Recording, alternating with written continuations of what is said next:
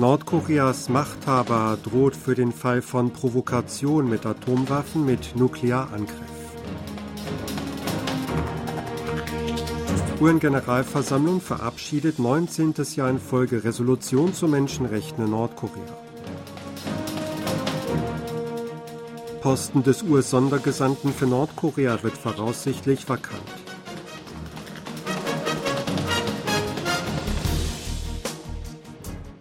Nordkoreas Machthaber Kim Jong-un hat die Bereitschaft bekundet, im Falle einer nuklearen Provokation durch den Feind einen Atomangriff zu starten.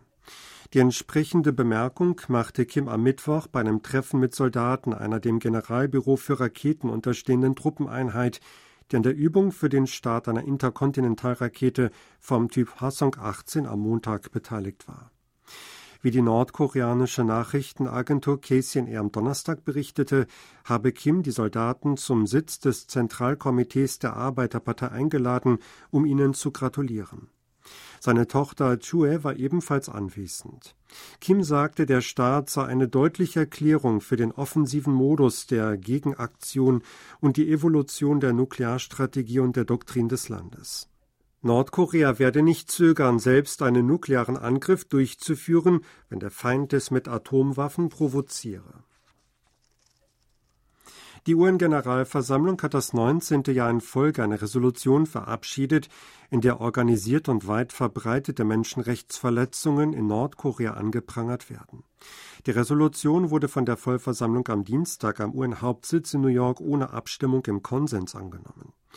In die von den Mitgliedern der Europäischen Union initiierte diesjährige Resolution wurden Formulierungen zur Zwangsrückführung nordkoreanischer Flüchtlinge in China neu aufgenommen. Mit Blick auf nordkoreanische Flüchtlinge wird die Einhaltung der UN-Anti-Folter-Konvention verlangt. Nach dem Abkommen darf eine Person nicht in einen anderen Staat abgeschoben oder an diesen ausgeliefert werden, wenn die Gefahr besteht, dass sie dort gefoltert wird. In der Resolution wird auch darauf hingewiesen, dass Nordkorea mit Menschenrechte verletzenden Handlungen, darunter Zwangsarbeit, Finanzmittel für die Entwicklung von Atomwaffen beschaffe. Zudem wird die Frage der südkoreanischen Kriegsgefangenen, der nach Nordkorea entführten und der dort festgehaltenen erwähnt. Unterdessen begrüßte die südkoreanische Regierung die Verabschiedung der entsprechenden Resolution durch die UN-Generalversammlung. Dies teilte der Sprecher des Außenministeriums Im Susok bei einer Pressekonferenz am Donnerstag mit. Die südkoreanische Regierung habe sich aktiv am Prozess der Beratungen über den Wortlaut der Resolution beteiligt, sagte er.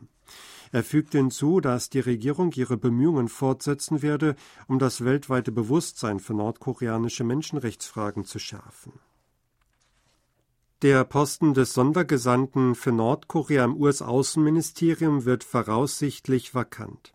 Der Amtsinhaber ist zuständig für Angelegenheiten im Zusammenhang mit Nordkorea, darunter Verhandlungen über die Denuklearisierung des Landes. Song Kim, der seit Mai 2021 im Amt ist, wird Ende Dezember aus dem Außenministerium ausscheiden. Seine Nachfolge ist noch nicht geregelt. Ein Diplomatieexperte in Washington sagte am Mittwoch, dass die Regelung von Kims Nachfolge für die US-Regierung weniger dringend sei, weil es derzeit keine Diplomatie gegenüber Nordkorea gebe. Der designierte US-Vizeaußenminister Kurt Campbell hat in einer Senatsanhörung am 7. Dezember die Ansicht geäußert, dass Nordkorea offenbar unter den gegenwärtigen Bedingungen kein Interesse an der Diplomatie gegenüber den USA habe. Das bedeutet, dass sich Washington umso mehr auf die Abschreckung konzentrieren müsse. Der Posten des Sondergesandten für Nordkorea war nach dem Amtsantritt von Präsident Joe Biden im Januar 2021 etwa vier Monate lang nicht besetzt gewesen. Der oberste Gerichtshof Südkoreas hat in zwei Fällen Opfern der Zwangsmobilisierung zur japanischen Kolonialzeit Recht gegeben. Ein Richtergremium bestätigt am Donnerstag in beiden Entschädigungsklagen gegen die japanischen Unternehmen Mitsubishi Heavy Industries und Nippon Steel Corporation die Urteile der Vorinstanz. Demnach müssen beide Unternehmen eine Entschädigung in Höhe von 100 bis 150 Millionen Won etwa 76.700 bis 115.000 Dollar je Opfer und Verzugszinsen zahlen. Insgesamt müssen umgerechnet 897.000 Dollar gezahlt werden. Es gilt jedoch als unwahrscheinlich, dass die Unternehmen die Summe tatsächlich zahlen werden. Zahlungsaufforderungen nach vorherigen endgültigen Urteilen waren die Unternehmen ebenfalls nicht nachgekommen.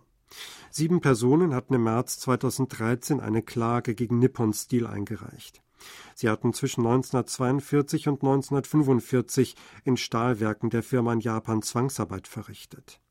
Eine Klage gegen Mitsubishi hatten drei Opfer der Zwangsmobilisierung, die zwischen 1944 und 1945 in dessen Flugzeugwerk in Nagoya gearbeitet hatten, und ein Hinterbliebener im Februar 2014 eingereicht.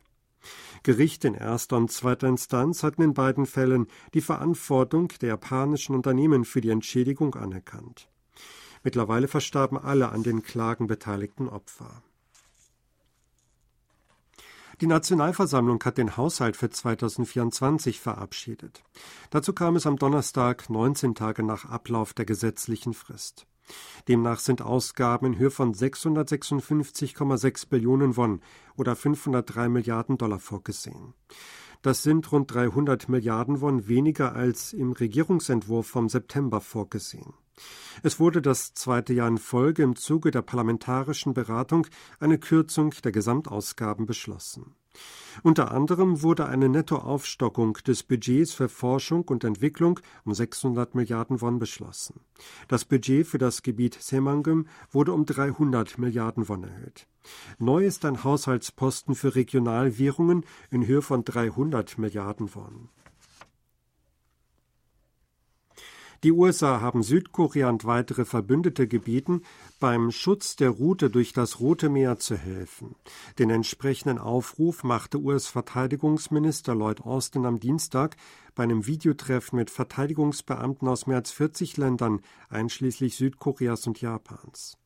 Grund sind die wahllosen Angriffe auf Handelsschiffe im Roten Meer durch die Houthi-Rebellen im Jemen, die die im Krieg gegen Israel befindliche Hamas unterstützen. Es wird davon ausgegangen, dass die USA bei dem Treffen die Kooperation der Combined Maritime Forces CMF in Gewässern des Nahen Ostens und Afrikas tätige multinationale Seestreitkräfte betont haben.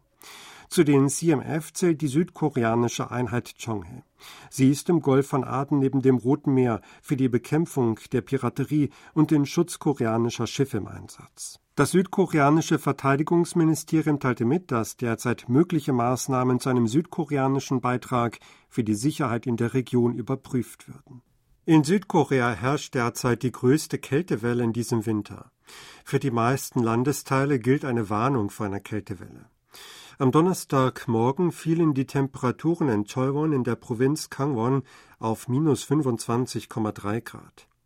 In Hachon in Kangwon wurden minus 21,1 Grad gemessen, in Seoul minus 14,4 Grad. Am Freitagmorgen soll es Ähnlichkeit oder kälter als am Donnerstag sein. In Seoul werden minus 15 Grad erwartet, in Choiwon minus 20 Grad. Die Kältewelle soll bis Samstagmorgen andauern, danach sollen die Temperaturen langsam wieder steigen. Trotzdem wird es voraussichtlich kälter als in den letzten Jahren sein. Sie hörten aktuelle Meldungen aus Seoul, gesprochen von Sebastian Ratzer.